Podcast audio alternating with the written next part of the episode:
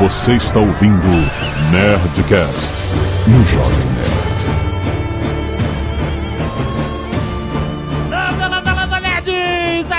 Todo Jovem Nerd, eu quero ver Gangnam Style tocando na DMZ. Aqui é o JP e me deu uma vontade louca de comer pastel. Aqui é o Blue Hand e o grande vida tem sempre razão. Dado expor e... Bom, dizem que na Coreia agora todo mundo tem que ficar de pé, né? Por quê? Por quê, cara? Eu não tenho mais assentos lá. Coreia, nossa, cara! Nossa, cara! Foi, foi o que deu pra bolar na hora, vai, vai. cara, que horror. Aqui é o Tucano e eu queria participar de uma festinha no Trem da Alegria da Coreia do Norte. Aqui é a Zagal e vamos sacudir o mundo, Coreia do Norte. Olha que eu tô esperando uma coisa bombástica. Muito bem, nerds, estamos aqui para falar do barril de pólvora, um dos barris de pólvora do planeta Terra atualmente. Nós vamos falar da Coreia, Coreia do Sul, Coreia do Norte, a história, as guerras e o que vem por aí da Coreia do Norte. O Azagal está esperando isso. Vai- Vai ficar aguardando Tá, aí. tá cara. esperando tocar o plantão do Jornal Nacional, né? Espera sentado, meu amigo. Ah, Também acho que vai esperar sentado. Vamos para os e-mails. Canelada.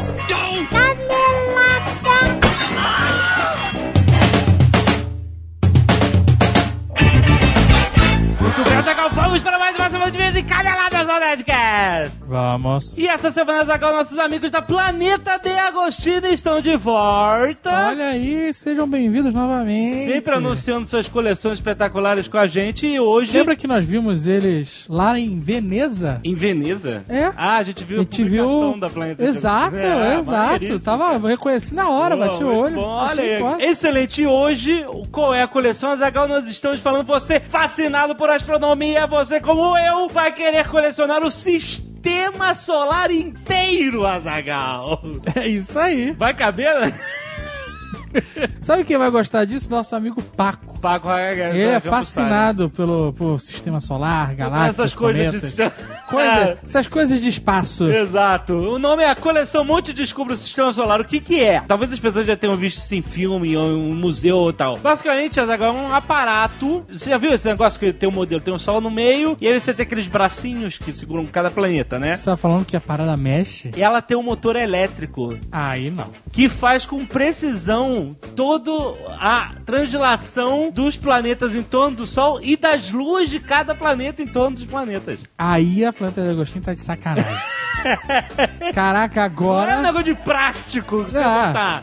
Entendeu? Eu achei que fosse de chumbo. Não, é, tem tudo de chumbo. Mas, porra, eu tô impressionado mesmo. Não, é maneiro, cara. É maneiro. É uma parada que tem uma precisão foda, matemática, assim. Ele calcula realmente a translação de cada planeta em relação a- aos outros e tal. Caraca, que maneiro, cara. Que maneiro. Todas as peças são de latão polido pra eles terem um, um acabamento, depois lacado pra proteção e os planetas todos pintados à mão, obviamente. Então com aquela qualidade que a galera conhece já, que a gente Ainda bem que não são de chumbo, né? Não, de chumbo ia ser de... Imagina o peso. o peso da parada Tem que é ter um grande. motor de carro, né? Exato. Que fantástico, Vem em sério. fascículos, aquela mesma história, né? Vem em fascículos, você vai comprando os fascículos na banca, ou você faz a assinatura e cada um vem com um fascículo, obviamente, que você vai ler sobre o sistema solar e tal. Podendo cancelar, caso você queira. Podendo cancelar, claro, em qualquer momento, caso você A queira. galera já tá acostumada, A galera né? tá acostumada. Aí o que acontece? Olha só. Edição 1, 2 e 3, se você juntar 1, 2 e 3, custaria R$ 128,97. Certo. Se você fizer assinatura, essas três primeiras edições saem por R$ 67,98. Olha aí. 47% de desconto. Números quebrados. Números quebrados, nós gostamos de números quebrados. Então você tá interessado quer ter seu sistema solar com motor elétrico, translação e rotação, tudo cientificamente acurado. Você pode ir lá, clicar no post diretamente para o site Planeta de Agostinho. Você vai ver como é que é. Você não, não precisa confiar só na minha palavra. Vai ver como é que é, como é irado. Caraca, tô realmente impressionado. A gente tinha que ter um desse Nerd Office, cara. Não, essa, ah, e, ah, tem mais, tem mais. Tem uma coleção extra, Zagal, porque você vai ter o sistema solar e aí vai ter outro que é só Terra, Lua, Sol. Olha que aí. é, não, pra galera, afinal, aqui o maior interesse é a Terra. Nesse a Terra fica no centro e os, O resto gira em volta da Terra. Excelente. Seria legal ter essa, esse mod. Né? Vou mudar, vou botar a Terra no centro, o Sol e a Lua girando. Exatamente. Cara, animal, animal. Planeta Monte de descubra o sistema solar, Planeta de Agostini. Parabéns. E se você não quiser ouvir os recados e e-mails sobre o último Nerdcast, você pode pular diretamente para... 21 minutos e 1 chukamida. Vamos lá, Zagal. Muitos e-mails sobre o nosso último Nerdcast. Muita gente falando que foi espetacular, que foi uma surpresa, que foi muito maneiro. Muita gente dizendo que a gente copiou a, a pauta do... do Melhores do Mundo. É, porque Realmente. foi isso é realmente algo que eles inventaram. Não, mas realmente quando a gente gravou o episódio com eles, eles contaram e a gente falou, ih, a gente já gravou um episódio assim, só que não pode falar porque senão vai estragar a surpresa. Acreditem se quiserem. a gente não sabia, a gente não E o sabia. nosso ficou melhor, vai. Ah, ratinho! Muito bem! Vários nerds também pediram a parte 2 desse episódio pra falar de outros heróis e vilões, certamente em breve. Teremos parte 2, 3. Exato. E Ó, por aí vai. sentiram falta do lobo. Cara, sentiram falta de uma A galera. ciência do lobo, eu quero ver. Encontros Skynet, Azagal, foto do primeiro encontro Skynet RPG em Belo Horizonte Certo, excelente. e fotos do primeiro encontro Skynet em Sorocaba. Estivemos aí, não Olha aí, conhecemos nada. Sorocaba. Tudo não bem, conhecemos. Sorocaba? Jovem Nerd vomitou na BR. É verdade. Pô, passei mal, cara. O que eu posso fazer? Ué, Ele deixou a lembrança pra Sorocaba. Olha, eu ouvi, eu vi na internet, eu não ouvi, eu vi na internet movimentações para o encontro Skynerd White House Motel. Não, não, não, não acredito. Eu vi, eu vi, pessoas, pessoas estão se organizando pra isso, cara. acredito, cara. Eu, eu aprovo, eu aprovo. Não, eu tirei fotos, então. Pelo amor de Deus, cara. Tem que ser na suíte que o Azagal projetou, né? Na Suite Festa, que Não é chama. mais Suite hoje é Festa. Suite White House, Suíte né? Edward House, isso. Que o, meu, o nome quando eu dei era Suite Festa White House. Eu gosto de nomes grandes. Aí os outros donos mudaram pra uma coisa bem mais interessante. O nome dos presidentes e tal. É, Suite White House. Eu acho válido. Encontro White House, cara. Vai ser divertido ver isso. Ah, que beleza, caraca. Nerds do cacete de agulha do Ano Sangue, Arthur Ribeiro, Guilherme Godoy, muito obrigado. Olha aí as fotos dele, faça você também. Vários contos da Sky Nerd, nosso catálogo literário sempre atualizado por Eber Dantas. Temos alguns contos aqui aleatoriamente, como Crônicas da Noite Sem Lua, por Laura Giordani. Temos Cast, por Vinícius Prado. Por que o cast? Porque daqui Cast. Não, tipo assim, de tantos títulos você decidiu ler o cast. Meu, olho bateu. Por que o... Ah, seu olho bateu. Pensei que você lia pra ver se causava um interesse, uma curiosidade. Não, eu sempre. É agora eu randômico. fiquei, eu fiquei curioso, o que, que será o cast? Não sei, leia. leia e descubra. Temos o 13 terceiro por Marcos Frota. Marcos Frota? Marcus Frota. Caraca. Não Marcos Ia Frota. ser fantástico, né? Seria o 13 terceiro circo, é isso? Se o Marcos Frota já escrevendo no Sky Nerd. Não. E temos o Espírito das Armas, a finalizar essa leitura randômica, por Vinícius Mateus. Muito bom. Arte dos fãs. São as artes dos fãs. Redes sociais de 2013 por Celina Oshiro. Isso é uma arte do fã? é Eu negócio entendi, de- é uma análise dela. É uma análise? É uma futurologia. É, exato. Jovem Nerd à espera do aerolito, ou aerólito, como escreveu o Henrique Boba. Quem no quebrador de joelhos, isso é uma ilustração do Nerdcast de RPG, terceiro episódio, pelo Yuri Domingos. A Família Jovem Nerd por Rodrigo Melo Rodovalho. Cozinha de Jack e Nerdface por Luiz Sandoval, ficou muito maneiro. Nerdcast 351 por Paulo Doideira. Dog Tag Protocolo Blue Hand por Bruno Souza, usando a nossa marca comercialmente sem licença. Tudo bem, né? Por enquanto é inofensivo. Nossos advogados entraram em contato. Ah, coitado, o cara vai ficar com medo aí. cara. Bota o terror nele, bota o terror no Bruno. A verdadeira verdade sobre o Batman pelo Dr. Hardman. Eu não sei, Dr. Hardman, você voltou pro pré-escolar, começou a desenhar. O que houve, Dr. Hardman? O que, que aconteceu com isso? Sky Nerd é isso aí, expressão. Nerdcast 1742, As Maravilhas do INSS, pelo Jadiel Amorim. Segundo ele, só eu vou estar vivo. É, você tá, tá beleza. Peraí, quantos anos até o 1747? Caraca, a gente tá no 350. E são oito anos. Esse é o oitavo ano, né? Sete anos pra oito. Então, mais 350, Mais 300. mais 8 anos. Vamos mandar pra cima. É. 16 anos, a gente precisa fazer mais mil. 1700. 1642. Então teria que ter mais. Cadê o teu de- de regra do 3 aí? Mas a regra de 3 serve aqui? Claro que serve. Você bota 350 igual a 8, 1742. Ah, não, não vai ser. Ih, 350. eu não sei. Igual a Atenção, matemáticos, nos ajuda com esse cálculo. 39. 39 anos, será? 39 anos pra fazer Pra 1.700 fazer programas? 1700 Será isso? Não sei. Caraca, então a gente tem que fazer mais 30 anos de programa? É, é, Eu, vou- eu vou estar fazendo Nerdcast daqui a 30 anos? falando sobre INSS. Caraca! Eu não acredito que eu vou estar fazendo Nerdcast com 68 anos, cara.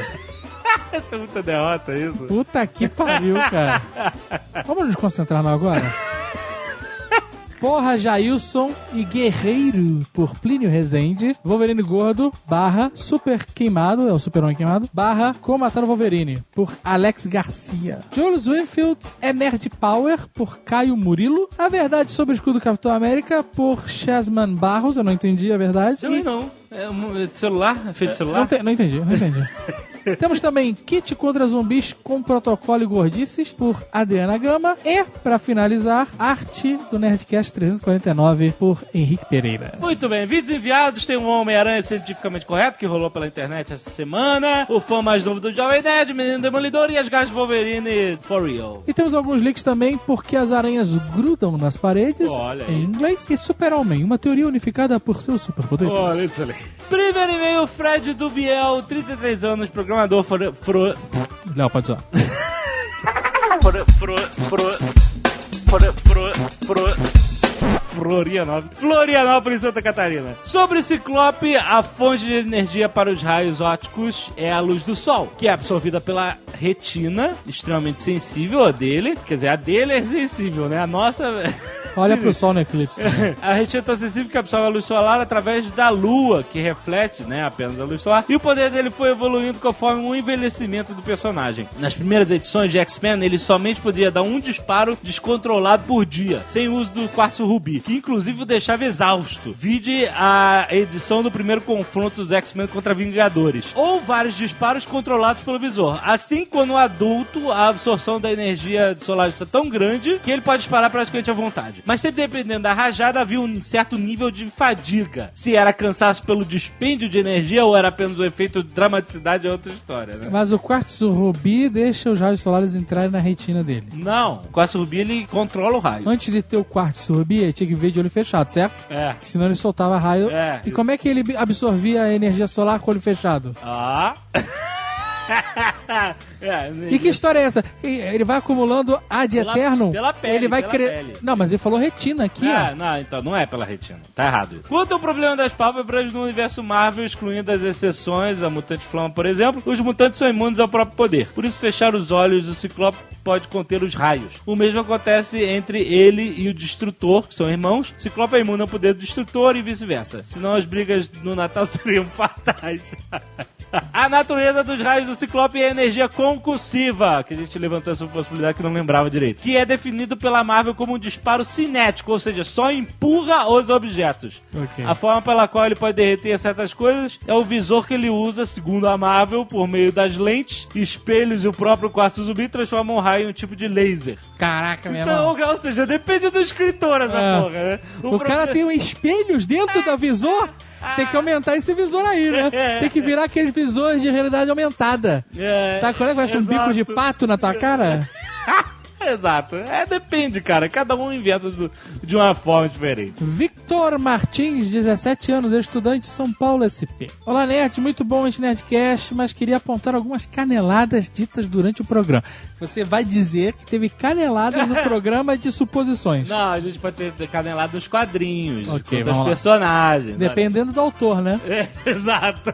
O Coisa, de acordo com as HQs, não tem órgãos por dentro, já que em uma revista, um membro da gangue do Demolição, inimigos frequentes do quarteto, arranca com um pé de cabra uma das pedras e quando Reed analisa o ferimento, vê que por dentro tem pedras menores. Aham. E por conta deste ferimento, ele não poderia voltar à forma humana, pois teria um buraco na coluna e morreria. O ferimento foi nas costas. Ah tá, se ele voltasse com esse ferimento. Mas espera aí, aí é numa. Aí, aí, aí É numa história do quarteto aonde o coisa consegue voltar a ser humano. Que normalmente ele não consegue. Não consegue. E se ele não tem órgãos, como é que ele tem olhos e língua? E como é que ele come? Exatamente, não Como faz é ele sentido fala? essa merda, cara. Mas ele tem, que ter, ele tem que ter no mínimo, no mínimo, língua. Ele tem dente, a gente já viu. É. Ele tem língua e ele tem cordas vocais porque ele fala. Exato. E ele tem olhos, são órgãos. E tem que ter pulmão pra ele respirar e poder falar através É. do ar, cara. Tá ele bom, tem que ter cara. órgão por dentro, cara. Senão nada faz sentido. Agora ele continua dizendo aqui que o escudo do Capitão América, diferente do que foi dito, não é feito da mistura de vibranium e adamantium, pois o escudo foi feito de vibranium e de um material desconhecido pela humanidade que se mistura ao vibranium durante a fabricação do escudo. Quer dizer, a gente conhece, mas a gente Mas bota nessa porra. Bota stuff.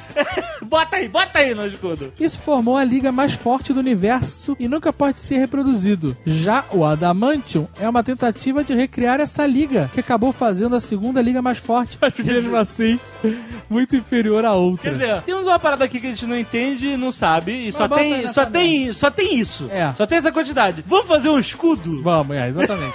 É isso que a gente vai usar, essa merda. Caralho, cara.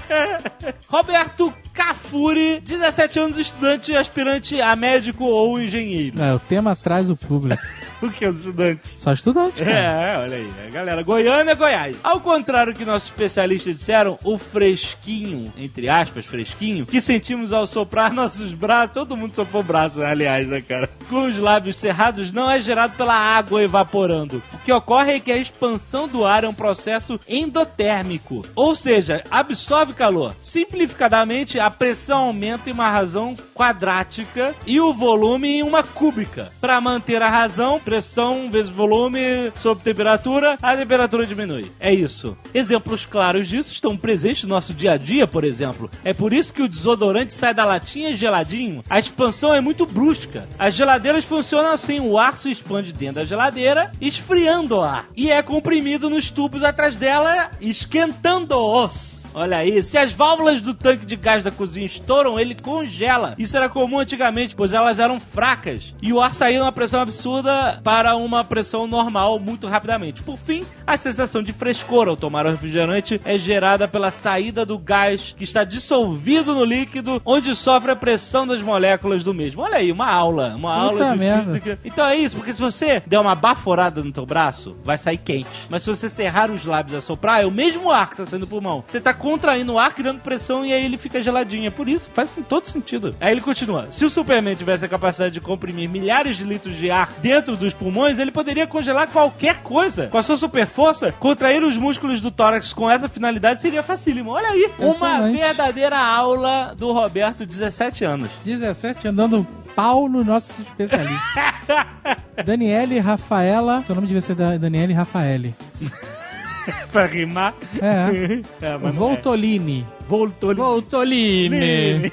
Giuseppe. 22 anos, estudante de engenharia mecânica, Curitiba, Paraná. Olha aí, só deu estudante. Trabalho como aluna de. Trabalho como aluna? What? What? Cada um nó na minha cabeça isso. Trabalho como aluna de iniciação científica no laboratório de vibrações da universidade que estudo. Olha aí. E aos longos dos quase três anos que estou lá, tive a oportunidade de aprender sobre borrachas. Aham. Ou, em termos técnicos, materiais viscoelásticos. Olha. Viscoelástico, aquele travesseiro da NASA é de viscoelástico. Sabe aquele travesseiro que é horrível? Que você bota a mão e fica a marca da tua mão? Sei, sei qual é. Acho horrível esse travesseiro.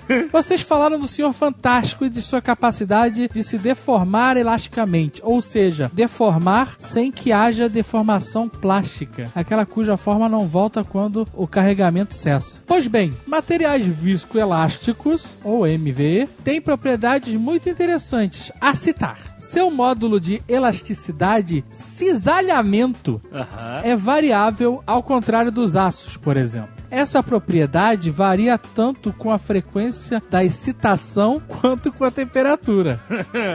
Então, sim, Várias propriedades É. que variam de acordo com esse dado.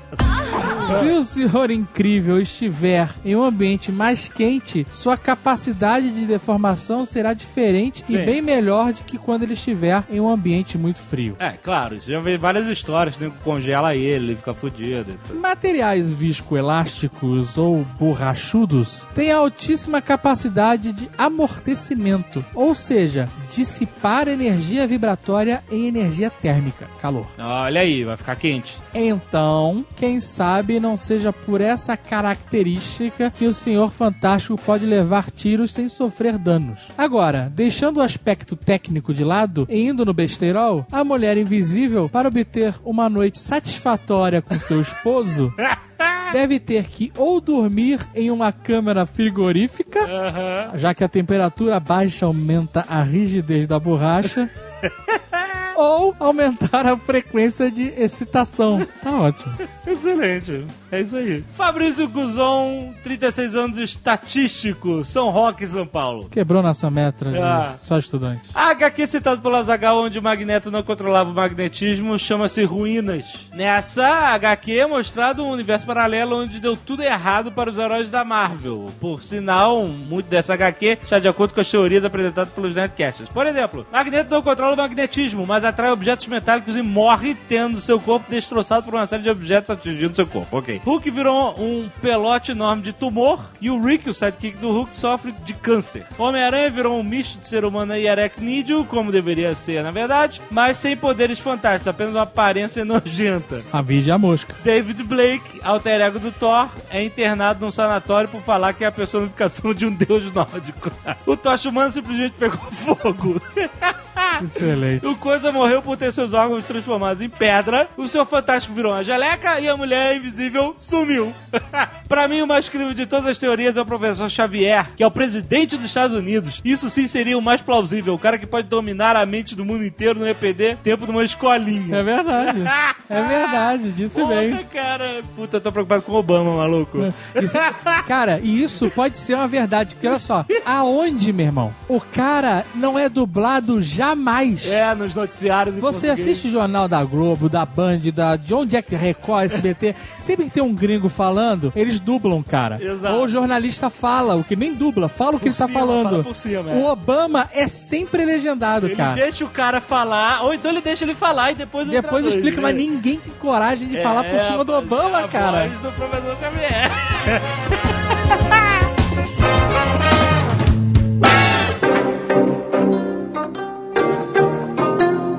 Quais são os primórdios da Coreia, essa península asiática? Eu acho que a civilização lá data de, pô, sei lá, 40 mil anos atrás, né? Pô, maluco, assim, vestígio de primeira civilização por lá. Digo, achou um vestígio bem antigo mesmo, não lembro É. direito. Então, a Coreia já foi China ou nunca foi China? Os Já, chineses já já mandaram lá, mas eles nunca foram China. Eles sempre foram um território invadido. O primeiro reino mesmo que se tem história, lógico já tinha civilizações an- anteriores, mas o primeiro reino unificado data de 2000 e tralalá antes de Cristo. E ele é da península da Coreia, né, que é a península de Han, até um pedaço da China, que é a Manchúria. E até a Manchúria, isso foi o que eu tinha lido também. A Manchúria é a região que faz ali fronteira no norte da Coreia, é isso? Isso. É, é ali aquele pedaço do norte da Coreia, é ali. Hoje faz parte da China, mas já foi independente, já foi parte da União Soviética, né? Já- foi. É. Então, aquela região é uma região complicadíssima. Eles estão na península entre China, Rússia, Japão. E os caras estão espremidos aí no meio dessas superpotências, né, cara? E, não agora, mas estavam muito perto dos mongóis, né? Os mongóis, exatamente. Inclusive o Kublai Khan teve campanha lá, não teve? Indo pro É. Japão, inclusive. É, fez parte do território que teoricamente é o total do Império Mongol, né? Eles não anexaram a Coreia, mas ficou naquele esquema de você me paga aí os, Isso, eles fizeram os um acordo, impostos do ano e tal. um acordo de é- paz, a gente entra com a bunda, vocês com a pica. É. A Coreia ficou no esquema do dinheirinho. Igual a Rússia ficou, um monte de pedaço da Europa ficou. Os mongóis passaram lá, disseram que iam destruir tudo se eles não pagassem, e eles pagaram. Agora, completando tua pergunta, eu acho que era isso que você queria dizer, é um povo distinto do chinês. Né? Sim. É um povo à parte. Existe até uma certa controvérsia se não foi o povo coreano que gerou o povo japonês como a gente conhece hoje. Esse é um assunto meio tabu no Japão, que a família real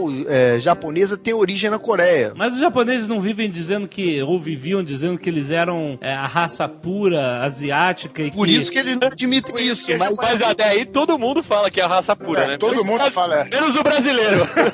Mas eles falam que os coreanos, chineses, isso é tudo misturado e tal, e os japoneses que eles são não puros. admitem nem discutir esse assunto, É. mas parece que nego já chegou à conclusão que a família real japonesa vem da Coreia. É meio, meio, meio A isso. parada que eu tinha lido há, uns- há bastante tempo atrás é o seguinte: o Japão tem. Cara, o nome certo não é esse, mas digamos assim, índios japoneses. Tem japoneses lá antes. E esses índios japoneses, os primeiros japoneses que, que foram pra lá, não nasceram lá no Japão. Eles vieram do continente. Eles tenham vindo da Coreia. Esse negócio foi sempre controverso, até porque raça pura mesmo não existe, É. né, cara? Se eu Exato. voltar tantos milhares de anos do passado, vai Pois ter é. que, vai- sempre vai ter uma miscigenação. Sempre Não, e é que é uma parada, se, se você for acreditar na teoria atual, como é que é, todos nós descendemos de uma única africana, né? A história da Lucy, não sei o quê. Então, Exato. A famosa mulher. a famosa- mulher Não, macaca. essa é a essa é a conga. É a mulher do Battlestar Galactica. cara. É, isso aí, a garotinha lá. Tem que respeitar essa mulher macaca.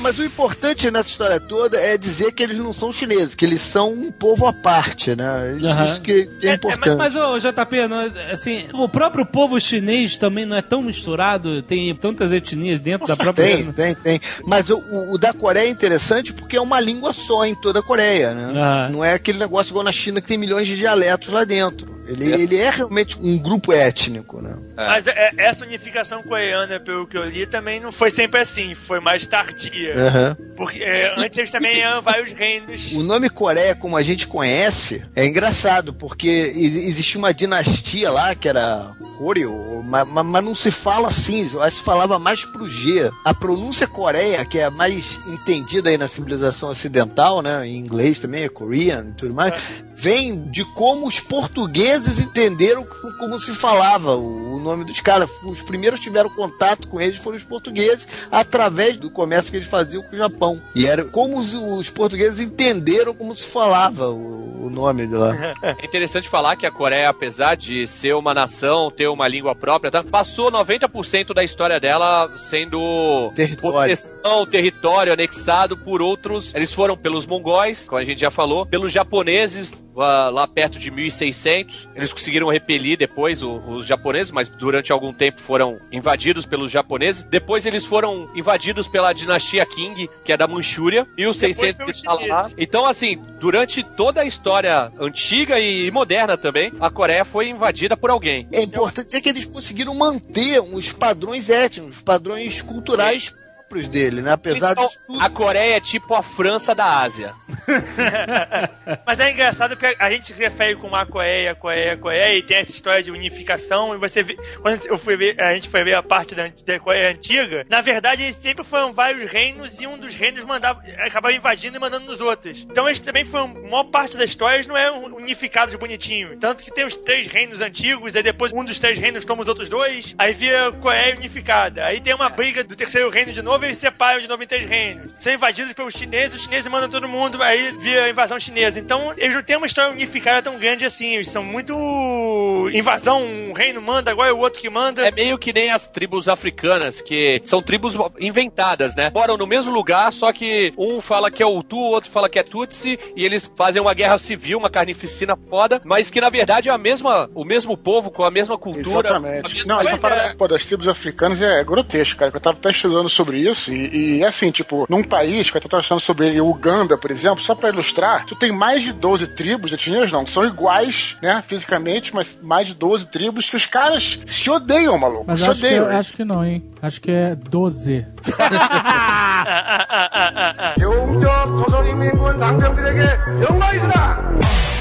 Vamos para o século XX, que é quando a coisa esquenta na Coreia. Olha só, eu acho que o certo é o Coreia.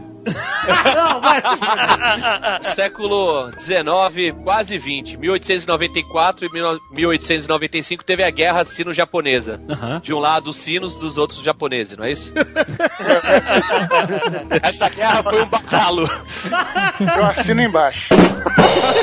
Nessa guerra, a China reconhece a independência da Coreia porque ela perdeu a guerra pro Japão e na verdade não é que ela era independente, ela estava sob influência do Japão, né? Na verdade, o Japão pegou a Coreia pra eles, só que não podia falar, então eles vieram com essa desculpa esfarrapada. Existe uma diferenciação de relacionamento assim da Coreia com China e Japão, né? A Coreia vê a China como assim, tipo, o irmão mais velho. Isso. entendeu? E o Japão é rival mesmo, é pancado com o É um Japão. padrasto. Pelo que eu vi já, parece que nas dominações coloniais, os chineses foram sempre menos agressivos que os japoneses. Os japoneses sempre dominam a Coreia, destruindo tudo, e os, e os chineses É. são menos agressivos. Então eles têm mais aversão ao, ao Japão, acho que por causa disso. Vamos lembrar que nessa época o Japão tava passando pela era Meiji, É. né? Que tava mudando tudo, tudo no Japão e tá colocando na mente de todo mundo lá que o Japão deveria ser a cabeça da Ásia, né? Assim, nós somos iluminados, nós somos. Ela se abrir, né? Se abrir pro mundo. Isso, né? abrir pro mundo e a gente vai dominar essa porra porque a gente sabe o que é melhor pra tudo. Tom Cruise já tava lá?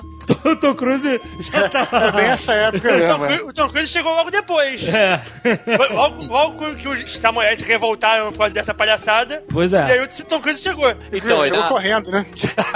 Sempre, o Tom Cruise tá sempre correndo, cara. dois anos depois de ter acabado a guerra sino-japonesa, a Coreia foi batizada como Império Coreano, 1897. Durou pouco, né? Na, na verdade, o rei da Coreia pegou e fez um golpe maluco, porque ele chamou de Império, mas não mudou nada. Mas ele rebatizou como Império, né? É, Império, a gente pensa em Império, tem várias possessões, né? É. E a Ele- Coreia não tinha. Ele pegou um reino que ele já era o rei e chamou de Império. Fez, ele mudou sexto meia dúzia. Ele se o deu porquê. uma promoção, ele aumentou o salário dele. Ele Exato. Ele queria ser chamado de imperador. Muito mais chifras, né? Exato, ele falou, Napoleão pode, por que que eu não posso? Ele deve ter comprado umas louças que iam pro Japão com o nome de imperador. Não queria mudar o que estava escrito na louça e resolveu mudar o nome dele. Caraca, ainda bem que não comprou sabonete. Senão ia ser senador. Olha o jabá.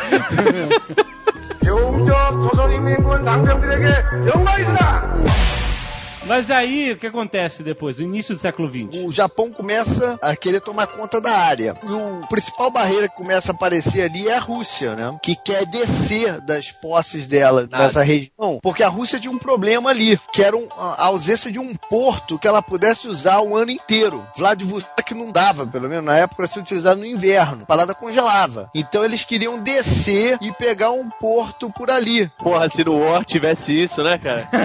O inverno tu não pode atacar o Alasca.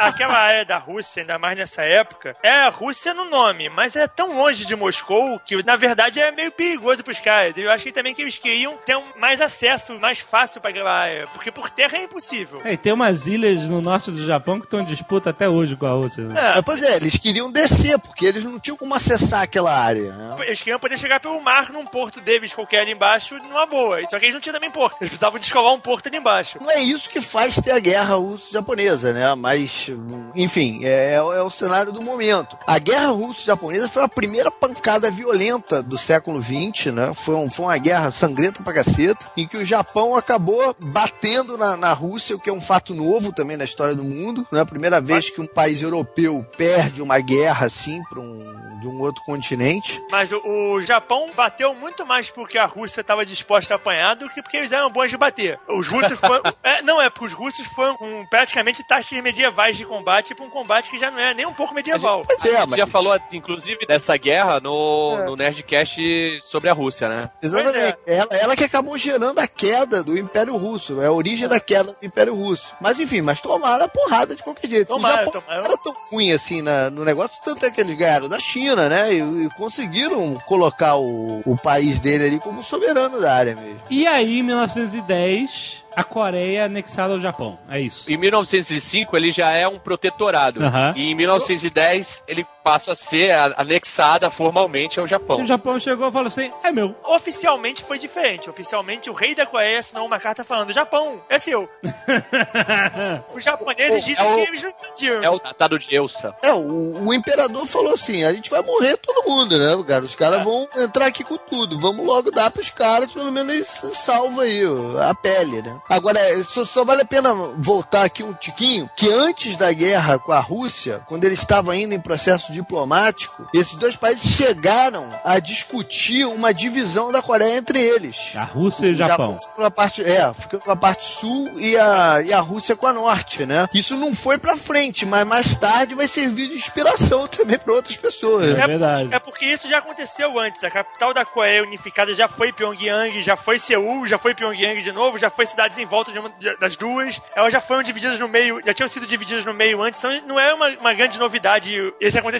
Por isso que o nego sugeriu. Ou seja, se o jogador começou sua partida de Civilization ali na Coreia, ele tá fudido, cara. cara, não vai ser uma confusão inacreditável. No Civilization tem, você tenta várias vezes até você achar o lugar bom, porque você começa em lugares que detonam você. E, e a- ali na Coreia realmente é problemático. Sempre começa com os romanos, que vai se, vai se fuder mesmo, mas é divertido.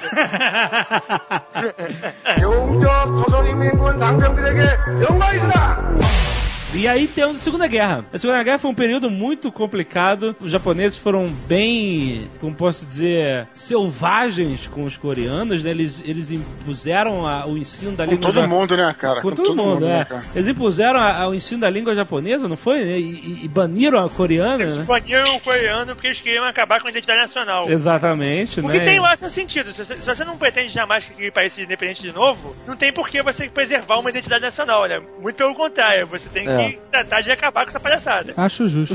É justo, é justo. Assim, não é bonito, mas na estratégia dos caras é, faz todo Não, sentido. Não tem Faz nada bonito na guerra. Não tem nada bonito na guerra. Ainda mais na guerra antes da, da, da segunda, né? Que Exato, era, é, pô. Não tinha. Pois é. depois da segunda guerra começou esse negócio de direitos humanos, essa coisa toda. Antes de.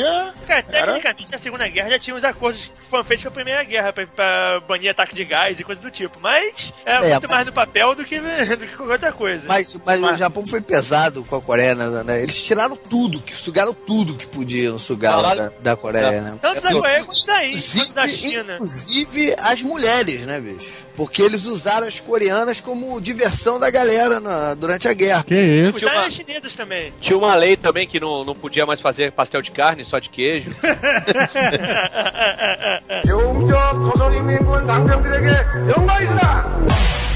Mas aí o que acontece? A Coreia estava dominada pelo Japão e o Japão era parte do eixo, ou seja, a Rússia, os aliados, eles, né, eles queriam tirar o Japão da Coreia, libertar a Coreia e tal. E eles lutaram juntos, assim como lutaram na Europa, lutaram juntos ali na Ásia pra detonar os japoneses da Coreia. E o que aconteceu depois da Segunda Diz Guerra? a lenda que eles lutaram menos juntos na Ásia do que eles lutaram na, na Europa. que foi meio cada um pro que te interessa e o resto que se dane. É, não, mas o fato é que no final aconteceu o que aconteceu em Berlim, né? Aconteceu na Europa, né? Eles tiveram que dividir o país entre controle comunista e capitalista. Comunista né? e capitalista. isso. Exato. Então o que aconteceu? A mesma coisa que aconteceu na Europa. Eles dividiram ao meio mesmo, né? Nessa época, em 1945, eles não dividiram em dois países. Eles dividiram o território mesmo. E tinha um acordo que a parte de cima desse paralelo se renderia à União Soviética e a parte de baixo se renderia aos americanos. Mas qual o interesse disso? Porque acho que rendição de soldado é pepino, né? Eles se rendem e você fica lá estabelecido, né? É, na verdade, a União Soviética queria a área toda, né? Porque justamente eles ele continuavam com a ideia de ter ali o, a Os posse Unidos dela mais ao sul. Os americanos foram melar a parada da União Soviética. Exatamente. Pra eles não fazia muita importância ter aquela área. Foi picuinha, foi picuinha. É, Foi é, picuinha. Já tava começando a Guerra Fria. Os Estados Unidos foi picuinha. Não é exatamente picuinha. É a mesma coisa do Google comprar o YouTube. É estratégia, mas... É prevendo, prevendo que aquilo ali vai crescer e o cara vai querer tirar do mercado. É. Não vai É- ser é estratégia, mas assim, os russos precisavam da área como porto. E os americanos falaram, os russos precisam, então eu também quero. É picuinha. É, o- quando tá- a guerra tava acabando, a Segunda Guerra Mundial tava acabando, o nego já sabia que ia dar merda ali entre Estados Unidos e É. União Soviética. Não tinha. já, já, tinha- já tava claro, já. Era assim, era como se você estivesse na semifinal e você sabe como é que vai ser a grande final, né? Você sabe que você vai resolver um problema agora, mas olha o outro problema que vai vir ali. O Jovem Nerd tá futebolístico hoje, né, cara? Vocês já ouviram falar com certeza do General Patton, né? Que foi um gênio Sim. militar da Segunda Guerra Mundial, só que ele era um cara muito estourado e tinha a mente voltada pra esse negócio de guerreiro de guerra e tal. Ele não era nem um pouco político, mas ele era um general foda pra caralho. Quando a guerra tava acabando, ele até foi tirado do comando do, do dia D porque o nego falou que ele tava falando muita merda, ia fazer muita Monte- coisa e tal. Montgomery odiava Quando, ele. quando a guerra tava acabando, ele, ele pegou o telefone, né, cara, pra falar com o superior dele e falou: só, cara, a gente tá aqui, perto da União Soviética, vamos entrar e detonar esses caras, meu irmão. Senão a gente não vai ter outra chance. O nego falou: não, você tá maluco, cara. Como é que a gente vai fazer isso, pô? A opinião pública inteira vai se virar contra os aliados e tal. Mas assim, ele tava certo, né? Pensando por uma mente estrategista. Mas politicamente isso era uma idiotice foda, né, cara? Mas ele tava certo, sabia que ia dar- tava claro que ia dar merda ali. Não tinha outra saída. É, e se você pensar que, pô, aquela área de repente toda ia virar comunista by default, né, cara? Os Exato, caras iam é. descer de jeito. Ele já tava falando, vamos continuar aqui, meter-lhe o pé e vamos até Moscou, meu irmão. Não quero saber. Só que fala, porra, o, o que, que o povo americano vai achar disso? Uma traição, né, cara? Então não, e- dá, e a- mas ele tava guerra- correto. Se essa guerra tivesse rolado, os americanos não seriam capazes de segurar essa guerra. Não, de nenhum. É. Ninguém, ninguém. É até uma guerra vencível, né? Não é impossível, não. Mas não, é, não ia ser nem um pouco fácil e, E eles iam ter pouquíssimo sustentável, apoio. É. Eles iam, Mas- a Europa é incapaz de, Tem que, de apoiar tem que eles. lembrar também é que o- os Estados Unidos estavam entrando no Japão, né? É. Sim. Fez o, o, o imperador quebrar a katana de bambu lá. e também era importante eles terem um, um porto no Cara, continente. Terra, no Fez, é, continente. fez o imperador deixar de ser Deus. Quebrar a katana de bambu é pouco. É, exatamente. O pior era mandar enfiar a katana, né, cara? Pois é. A primeira vez que o povo japonês escutou a voz do imperador foi a transmissão de rendição dele pelo rádio, né? Dizendo pro povo japonês, ó, acabou, gente, vamos preservar o nosso país. O cara babaca, o cara babaca não falou antes, quando falou, a merda. ele, ele deixou de ser um Deus. Bom, então temos mais um país dividido, né? Tem uma linha exatamente no paralelo 38, ou seja, uma linha reta, não tem... Ela não é exatamente paralelo, ela, ela, É. ela é baseada no paralelo. E foi meio que aleatório, porque não tinha nenhum marco natural assim que pudesse fazer essa divisão, né?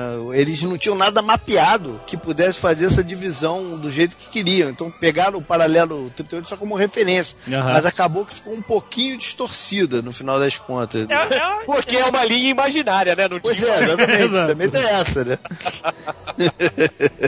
Não corre uma faixa vermelha, que é o paralelo 38. É, e o plano inicial não é. Não é o Tucano acho que co- começou a falar sobre isso, né? O plano inicial não era formar dois países ali. Pois Aquilo é. era um período de transição, né? Na verdade, os planos iniciais que normalmente eles mostram não é pra formar países nenhum. Os países do eixo jamais voltariam a ser países. Eles iam ser territórios ocupados até segundo, até segundo plano. Eles Sim. promoveram eleições logo depois. Foi em 47, pra saber o que, que ia fazer. As Mas aí o lado norte tiras- é que topou a eleição geral. Na verdade, ele ia se tornar um país. Ia ser a Coreia. E aí a ONU entrou pra organizar ah, essa unificação dos dois lados que não eram países. É recém-criada a ONU, né? Sim, recém-criada a ONU. E mandou um grupo, mas sem o aval da União Soviética. Claro. Pra botar ordem lá e, e criar eleição. E aí, evidentemente, quem mandava no norte era a União Soviética, e eles falaram, não vai ter porra nenhuma de eleição. Isso é claro. em 48, quando deveria ser a eleição, eles se negam a, a participar e se declaram independente como República Democrática Popular da Coreia. Esses nomes que eu gosto pra caralho. Democrático, né? Esses nomes são geniais, É, irmão. se botou democrático e popular, você pode saber que a população tá fudida. A última coisa que ficou cara. democracia. Democrático, eu fui lá, o nome de uma pica grossa, né? Pois é. É Exatamente. porque, teoricamente, o tirano totalitarista que tá no poder, ele tá representando o povo, né? Sim. Mas. E ele está fazendo tudo aquilo pelo bem da população. Exatamente. E ele ama o povo e o povo ama ele. Aí de quem não amar.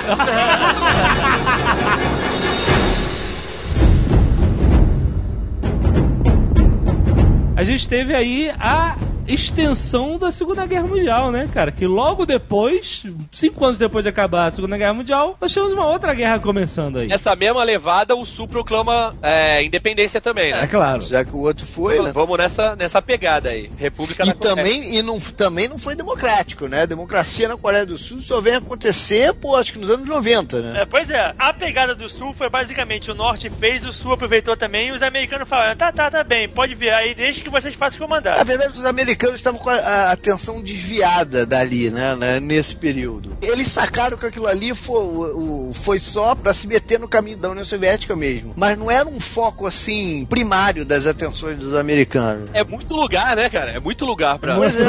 É, muito território pra controlar. Não, e, e eles estavam preocupados em recuperar a Europa. Na verdade, a primeira brincadeira da Guerra Fria aconteceu ali, porque ali era a área. Ali era um pedaço que os dois se enfrentavam direto, de frente a frente, mas que não era no- no- na parte principal do mundo, digamos assim. Exato. Ah, tem muita gente que até, alguns historiadores, chamam até a guerra da Coreia, que é da década de 50, de até um jogo de tabuleiro, porque os caras saíram da Segunda Guerra Mundial cheio de tecnologia roubada dos nazistas. Os caras saíram com uma porrada de tática. uma porrada- Vamos testar essas paradas aqui? Vamos fazer umas, um- uma- umas batalhas de caça é, supersônico, blá, blá, blá, blá. E aí, muita gente vê dessa forma também. Você tem toda a razão. Não era uma coisa, um foco importantíssimo. Eles queriam testar as armas, testar as técnicas. A União Soviética, no caso, né, não se meteu diretamente na Guerra da Coreia, né? Em nenhum momento. Pelo não, contrário. É, assim como o Gandalf não se meteu na, na demanda lá do dragão, né? cara? É, pelo contrário, eles retiraram, eles retiraram as posições deles na Coreia antes da guerra. Mas era uma medida de força, era uma queda de braço, né, cara? Na verdade, o que aconteceu na Guerra da Coreia foi uma sacada do Stalin de provocar os Estados Unidos. Exato, a queda de braço, que eu falei. O cara lá, o coreano doidão, ele chegou pro Stalin e falou: Olha só, os caras não estão dando at- atenção ali pra Coreia. Se a gente fizer uma ofensiva ali, a gente ganha essa porra. Mesmo porque os Estados Unidos desarmou a galera lá e vetou né, a, a entrada de armas ali na Coreia do Sul pra evitar que acontecesse né, um conflito desnecessário. Eles deixaram a galera muito rapelada de coisa, né? Na verdade, os americanos rapelaram todo mundo no final da guerra com medo que pipocasse uma outra guerra qualquer e eles tivessem que entrar. Não, e eles estavam morrendo de medo de, de- de os japoneses pipocarem de novo, de- da Ásia inteira. Até porque aquele pessoal ali se rendeu pra eles, mas não, é, não morria de amores por eles. Mas aí o que acontece? O, o galera no norte, olha só, aí, ó, olha os caras ali, olha os caras ali, É. afiando faca. Que porra é E essa? Stalin comprou essa ideia e oficialmente tirou as posições da União Soviética de lá, né? Tipo assim, não tenho nada a ver com isso, Aham. mas por baixo dos panos deu a estrutura pros caras, né? Ah, eles saíram, os soldados todos saíram, as AK-47 e os MiG-15 ficaram. Mas teoricamente não foram a União Soviética, né? Pela ordem geopolítica da parada, não foi a União Soviética que atacou, foi uma iniciativa da Coreia do Norte. Sim, Sim. sim, sim. Foi, E foi isso o- aconteceu em 1950. É, e o Stalin, na verdade, se divertiu um bocado com essa porra. Porque ele queria, na verdade, era ver qual era dos americanos, se os caras iam ou não, né? Revidar. Uma coisa que o Blue Hand falou que eu acho importante falar também é, em termos de história, história geral, que é aquela coisa que você aprendeu no colégio do Plano Marshall. É muito bem. O Plano Marshall não foi porque os Estados Unidos eram bonzinhos, não é isso. É porque tinha esse perigo mesmo dos, dos outros, outros países se rebelarem, então vamos meter dinheiro em cima desses caras pra nego ver que a coisa tá crescendo, Tá pra eles ficarem dependentes dos É. Estados Unidos e pra todo mundo ficar calmo, meu irmão. Ninguém vai pegar em arma, tá dinheiro rolando. Isso que era o plano Marshall. Então aconteceu especialmente no Japão e em todos os lugares aí que os deu- Estados Unidos mandaram dinheiro. Esse perigo era, era real, era o perigo real. Esse é o grande motivo que hoje em dia é muito difícil acontecer uma guerra com grandes proporções, porque a galera vai perder muita grana. Pois é, O ideal é que tenha guerras como a do Iraque, do Afeganistão, que você consegue gastar as armas e aí a, a indústria armamentista repõe essas armas e elege mais um presidente. Aham. Mas É. aí é a guerra lucrativa, Mas, né? isso, Pois isso, é. mas são pequenas guerras, não uma guerra de proporções mundiais. Não chega a ser uma guerra, é um conflito, né? Não, Não, é uma guerra, é uma guerra, mas não uma guerra mundial. no, no caso do Iraque, é você invadir pra pegar o petróleo. Então a guerra é, é bem a guerra, né, é, cara? a guerra de hoje em dia não envolve os grandes centros de poder. Não, porque Você a galera, senão a galera perde muita grana. Pois é, Porque não inter... pra quem, quem financia a guerra não tá afim de perder dinheiro. Na Segunda Guerra já não tava afim de perder dinheiro, mas eles se ferraram. Eles aprenderam a lição deles na Segunda Guerra. Eles falaram, não, não, não vou mais jogar dinheiro fora, não. Guerra muita do gente Iraque. enriqueceu mas, na Segunda Guerra, mas muita gente perdeu tudo. Guerra contra o Iraque é só. Para os Estados Unidos é só lucro. É muito É. lucro. É, Porque é, exatamente. eles. Poços Eles de petróleo, né? Não é só isso, ele- eles vão lá, despejam toneladas e toneladas de bombas e aí o exército, a marinha e tal, eles têm que comprar de novo. É dinheiro pra indústria armamentista. É. Tem que Aí é construir lucro- o país inteiro. Mas tem, tem que, tem que separar as coisas, né, cara? Tem que, tem que separar as coisas também. É lucro para as corporações, né? Sim, não sim, sim. o país em si. Não, não, é não. para corporações. A, Quem a manda dívida fato. dos Estados Unidos, pô, ultrapassou aí o, Mas é, mas é para quem é, é o lucro para quem de fato de interessa, para quem interessa. É, de quem de fato manda no país, né? Exatamente. Não E é aí? exatamente pro país. E não para por aí, porque aí você destrói o país inteiro. E aí, quem faz a reconstrução? É, exatamente. Ah, São as empreiteiras americanas ou sauditas, mas que tenham acordos Tem com. coisa com os americanos. E aí ainda tem isso que o Dudu falou: postos de petróleo. Você começa a ter acesso ao petróleo do E país invadido. é, e no final eles têm uma vantagem ideológica pra eles e financeira que é o seguinte: os caras foram reconstruídos por empreiteira americana. Eles começam a receber produtos americanos. Eles começam a receber aquela cultura americana que os americanos são bons em mandar. No final das contas, eles acabam fi- ficando mais. Se não amistosos aos americanos, pelo menos com menos animosidade de reação aos americanos. Na verdade, eu acho que isso não. No Iraque não deu certo, né? Essa é a ideia deles. O problema deles, o que eles não contam, é que a diferença religiosa e os caras de lá. Por que você acha que o nego bate tanto na tecla da religiosa lá? Porque é o separador pra quebrar essa junção de cultura. É, mas isso tudo não tem nada a ver com o que aconteceu na Coreia, né? É exato isso que eu ia falar. Não, Não, tem, não, tem, tem porque a gente tá falando do plano 공적 조선인민군 당병들에게 영광이시다! Então, nós estamos falando de 1950 Sim. e do exército norte-coreano entrando, descendo. Com o papai Kim Il-sung. Kim Il-sung, né? Mandando a galera abaixo do paralelo 38. Na verdade, ele alegou que a transgressão veio do sul primeiro. sempre, sempre. Mas não veio, porra nenhuma. Não veio, não veio. Foi a estação de rádio que nego atacou também? Foi declarado como uma retaliação. Alguém pegou uma pedra e jogou na janela, né? Do... Ia falar, ô, pedra na janela, vambora. Tanques de guerra. O norte-coreano desceu, atravessou pro lado do sul, jogou a pedra de volta, e aí começou, ah, a pedra voando. É, é, era prático eles, porque assim, Seul, que é, né, a capital da República da Coreia, que é no sul, é uma hora e meia de carro da fronteira ali, do, do paralelo, entendeu? É. Então, cara, você não tá no mesmo dia. Você, pum, virou, tô no mesmo dia, conquistaram a, a- a cidade. E aí começaram a rebocar todo mundo pra baixo. É, eles ocuparam quase tudo, né? Quase tudo, só sobrou um, um tequinho da península ali, na direita da península, né? Como é que era o nome daquela cidade lá que eles fizeram a, Ulsan, né? é, é, exatamente. E aí, quer dizer, tocou o alarme lá no, no- nos Estados Na Unidos, né? Na ONU, né? Ô, que porra é essa que tá acontecendo? Então, não sei o quê. Não pode deixar, não pode deixar, não. É, é, Com né? o Stalin, novamente, com o Stalin falando que não tinha nada a ver com isso, tem nada a ver com isso. Stalin assim, sabe? Com as duas mãos pra cima, assim, sabe? o cara cava, derruba o cara e, e diz que não foi falta. Caraca, mas tá muito. direto, né? Estamos chegando perto da Copa, rapaz. Mas é isso que aconteceu. E aí, quer dizer, começou-se a pensar como, como que a gente vai retaliar, né? Aí a ONU abriu a jaula e soltou o pitbull, né? O MacArthur. É, macaco. O MacArthur é o general americano que era realmente o pitbull, pô, foi bem falado, né, cara? O cara era Ela louco. ele- odiava tudo que era comunista. Não, ele era aquele cara e, e o cara que, tipo, nasceu pra, pra guerra, né? Eu quero guerra, eu quero guerra. Solta o cara. Por que, que ele estudou tanto tempo em West Point, né, cara? Não foi pra dar aula. E a ideia deles era o seguinte: como todas as forças estavam concentradas ali no sul para tomar o, o fim da península, eles falaram assim: olha, vamos dar a volta pelo mar, pela parte de dentro, É. desembarcar do lado de Seul e a gente corta os caras, entendeu? Exatamente. Essa foi a estratégia E deu certo, era difícil, porque parece que aquela área ali onde eles resolveram atacar, o nível de ondas era maluco na parada. Tanto é que não era um lugar que os, os norte-coreanos nem pensariam em defender, porque... Ah, nunca é, né? Pois é, a possibilidade de, de chegar ali para um ataque anfíbio era mínima, né? Por causa das ondas. E acabou que o cara foi assim mesmo pra parada e deu certo. Ela tirou uma onda quando chegou lá. Essa, essa a gente viu chegando. A gente viu essa chegando.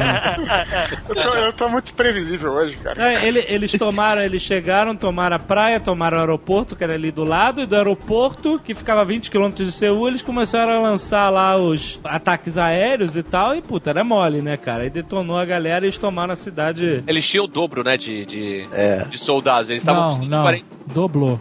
Dobro. Paga dobro.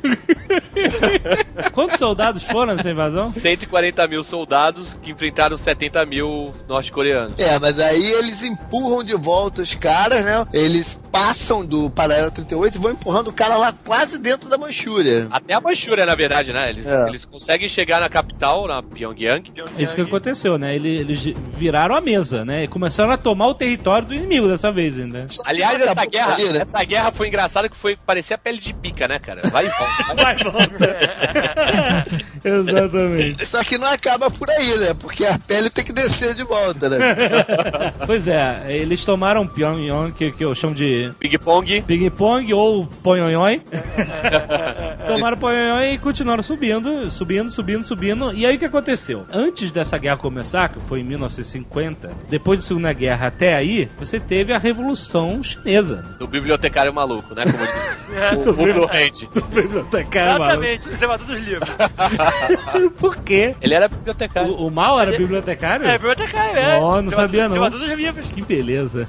Ah, então você tinha aí uma China já completamente diferente do que era na Segunda Guerra. República Democrática Popular. Olha aí, você bota esse nome, você já sabe.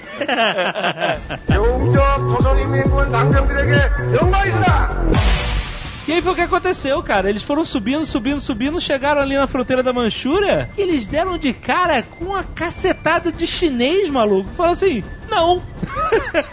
e fuzilaram, Na cara. verdade, eram poucos chineses, se comparar na população. Exato. Uns- Eram só 300 mil. Exa- É, Exatamente. mas aí, aí vale a pena de novo colocar o, o cenário histórico, né? A China, nesse momento, estava em conflito com a União Soviética, né? Eles não, não se bicavam ali em torno da fronteira e de influências, né? De um com o outro, de comércio e tudo mais.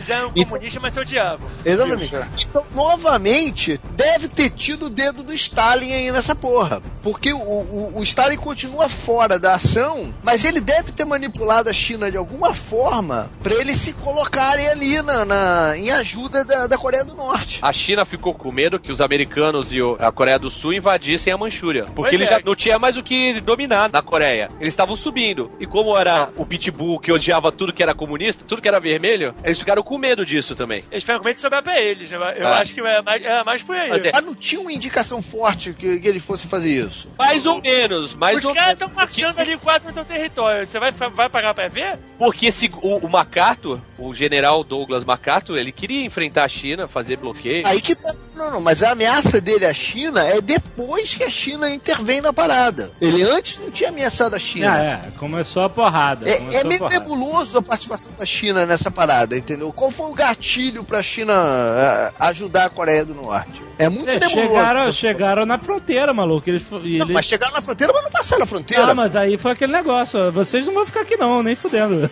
A China ainda não estava estabelecida. A China estava cheia de dificuldade na época. Cara, mas olha só, pelo MacArthur, certeza que ele continuava a marcha dele. é. ele ia até Moscou, brother. Mas não ia, bro. Não ia. Não ia, não ia porque o comando não ia. deixaria. Não ia. Mas mesmo assim, é nebuloso. Não é claro por que, que a China. Não, atua- tudo bem, é tudo especulação isso. Vai ser sempre especulação, porque a gente jamais vai ter acesso a esses- documentos. É, o que aconteceu? Os americanos, quer dizer, as tropas das Nações Unidas, não tinha só americanos, né? Tinha neozelandês. Americanos barra Commonwealth. Eram 15 países, mas o grosso mesmo era Estados Unidos e Inglaterra. E aí eles começaram a tomar um pau dos chineses, e eles começaram a a recuar, os chineses começaram a avançar e tal, e aí ficou aquele negócio do prepúcio.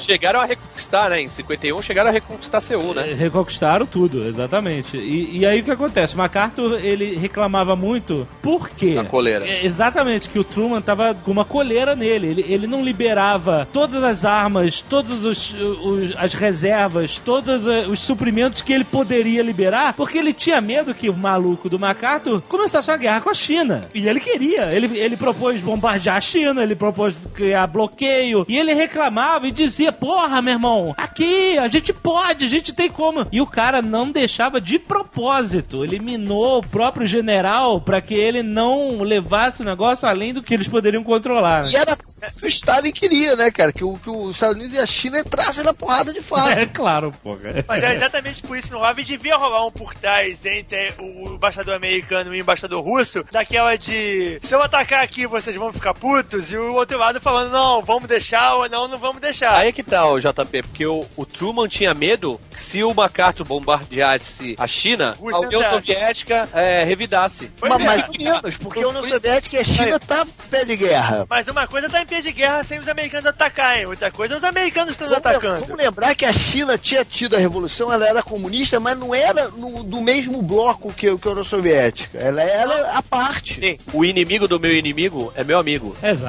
eles vão É, criar um exatamente. inimigo comum É. ali, cara. É, é foda. E aí, o, o Truman chegou a exonerar o MacArthur. Mandou ele de volta. Ele sai da guerra mesmo. Tu é muito doido. E aí, isso até fez com que o Truman perdesse, né, popularidade. Volta aqui que a gente vai te castrar.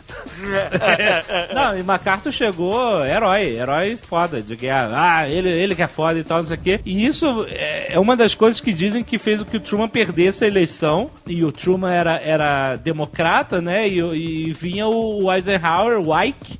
Né, o grande general americano da Segunda Guerra, que era republicano, né? E ele acabou ganhando as eleições em 52. Inclusive, foi o primeiro republicano em duas décadas a, a se eleger presidente. Era só democrata. Porque, cara, os americanos estavam loucos, né, cara? Nós ganhamos a Segunda Guerra, nós somos donos do mundo, é foda, é guerra mesmo, vai derruba tudo, foda-se China, foda-se comunismo. 1951 é a loucura do comunismo. Não, o medo do, do, do, do Red, né, cara? Better dead than red, né, cara? Que os caras... Você imagina como é que você vai explicar pra uma população que eles já ganharam a Segunda Guerra Mundial, eles estão achando que eles são fodaços. Eles têm a bomba, né? É, eles têm a bomba. Como você vai explicar pra eles que você não vai avassalar a China porque os- a União Soviética vai marchar na Europa? Aliás, cogitou-se a usar a Europa, né? bomba, cogitou-se usar a bomba nessa Cogitou, guerra. cogitou. 12 porque o, o Eisenhower, que virou, em 52, virou presidente dos Estados Unidos, era outro maluco, né? É. Era outro psicótico do, de West Point.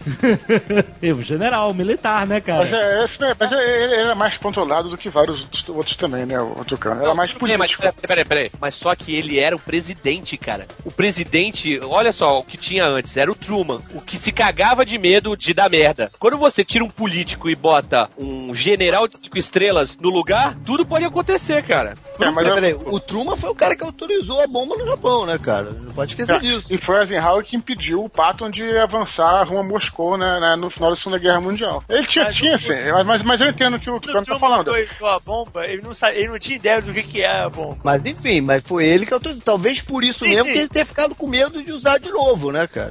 Imagino eu exatamente por causa disso. Exatamente. Inclusive, a guerra só acabou porque o Eisenhower cogitou. Aí que tá, aí tem um erro de, aí tem um erro de conceito. A guerra nunca acabou. Não, A guerra bem. da Coreia existe até hoje, na verdade. Ela nunca terminou. É, então, calma, vamos chegar lá, calma, O calma. conflito terminou É. porque o Eisenhower ameaçou bombardear a China e a Coreia do Norte com a Exato. Foi um dos motivos que fizeram a diplomacia voltar à cena, né? Na verdade, o que aconteceu foi o seguinte: eles ficaram, né, subindo e descendo as linhas da guerra, né? Os americanos, quando eles estavam com um pouco mais de vantagem, eles chegaram e falaram assim: chega, né? Tá bom, chega. Isso foi em 51, eu acho. Vamos conversar é, e parar, né? Acabou, a brincadeira tá boa e tal, vamos parar por aqui. Aí ele, a Coreia do Norte falou: ok, vamos conversar. Aí eles foram numa vila lá no meio, entre a, a linha, né, de um de outro. Teve grande re- eh, reunião e tal, dos diplomatas, o caralho. Só que cada um, cada lado da mesa, tava chegando como: então, a gente ganhou a guerra, a gente quer isso, isso, aquilo. Aí os outros: não, não, a gente ganhou a guerra. a gente quer isso, aquilo, né? E os caras ficaram nessa por, por dois anos mais, entendeu? Ninguém entrava em acordo sobre o que ia acontecer, Mas né? aí você vê, o motivo que o presidente americano tinha tanto cagaço dos russos e entrar na brincadeira, pros russos também já tinham arma nuclear. Tinha bomba, exatamente. Então, Então, é, é- não era tão fácil. de- É de gente grande, não é mais brincadeira de criança. Quer dizer, os americanos queriam estabelecer a fronteira como estava agora, eles com leve vantagem. Os coreanos queriam voltar pro paralelo 38, então ninguém entrou em acordo. Trocou o presidente dos Estados Unidos, o, o Eisenhower se elegeu meio com a plataforma. O papo era essa, guerra da Coreia, óbvio, né? Nas eleições e tudo. Ele se elegeu com esse papo: ó, eu vou acabar com essa guerra e vou trazer a paz de volta. Quer dizer, ele entrou em 52, né? E aí ele realmente acabou com a guerra, decidiram conversar mais uma vez e aí definiram a, a fronteira ali como era da guerra. Mas o que acontecia? As Nações Unidas, né, tinham conseguido um pouco de território e a Coreia do Norte também tinha conseguido um pouco de território, então virou uma linha na diagonal, em vez de ser aquele paralelo, né, horizontal, virou uma linha na diagonal que quase que deu no mesmo, em ganho e perda de território, né? E essa é a fronteira até hoje da Coreia do Sul É, e Coreia do na Norte. verdade, tem um problema nessa linha diagonal aí, que foi o que deu essa última brigalhada de Coreia do Sul e Coreia do Norte. Porque tem umas ilhotazinhas pro lado esquerdo da península, e as ilhotazinhas ficaram pra Coreia do Sul. Sim, sim. Teve um bombardeio recente numa delas, É. foi em Aí a Coreia 2010, do sei lá. Volta, volta e meia manda, umas, manda os mísseis nas ilhotas, dizendo que- que a ilhota, na verdade, é deles. Aham. você tem um lugar que você fica, né, disputando, né? Mas essa zona é, desmilitarizada não foi estilo o Muro de Berlim, né? Ela é uma área grande, dos 4 quilômetros, assim, de, de um lado pro outro. E que ali no meio é terra de ninguém mesmo, com mina pra caceta. É uma, uma quantidade de canhão voltado uns pros outros absurda, né? Então, é, exatamente. Eles criaram essa linha desmilitarizada, aquele Demilitarized Zone, que é DMZ, né? É, justamente pra não deixar os caras colados um no outro, né? Pra não. É. O filho da puta.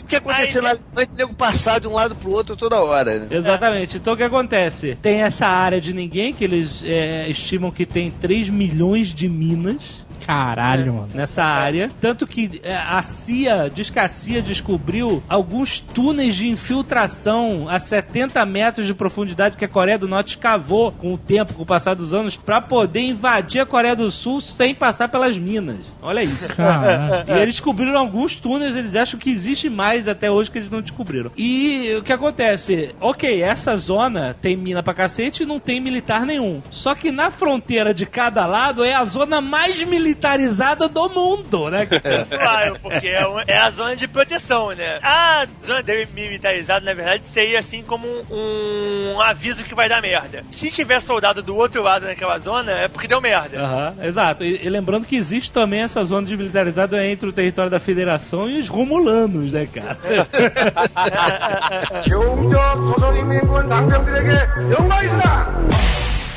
É interessante que essa guerra da Coreia, ela foi uma mistura da Segunda Guerra com um pouco de modernidade, né? Você tinha o Corsair, que foi amplamente usado na Guerra do Pacífico, né? Nos porta-aviões americanos, e os Corsairs, eles foram usados pra bombardear e soltar foguete e tal, pra caramba. E você tinha o início dos aviões a jato americanos, que era uma tecnologia, né? Dos da alemães da Segunda Guerra, que, Sim. como o Blue Hand falou aí, Já tava aproveitando. é, quer dizer, tudo bem que já existia o protótipo P-40, já existia no final da, da Segunda Guerra. Mas o, o avião alemão é imbatível no time. O avião Não, já tanto é que os dois aviões que foram os destaques de ambos os lados, o MiG-15 e o, o F-86 Sabre, eles foram desenvolvidos usando dados aer- aerodinâmicos capturados da Alemanha. A principal característica era a asa e a cauda enflechada, né? Aham. O F-86, por exemplo, ele deriva do FJ-1 Fury, que foi desenvolvido pra Marinha e que ele tinha asa reta. Só que o nego viu que ó, os desenhos alemães com a asa enflechada eram muito melhores. Aham.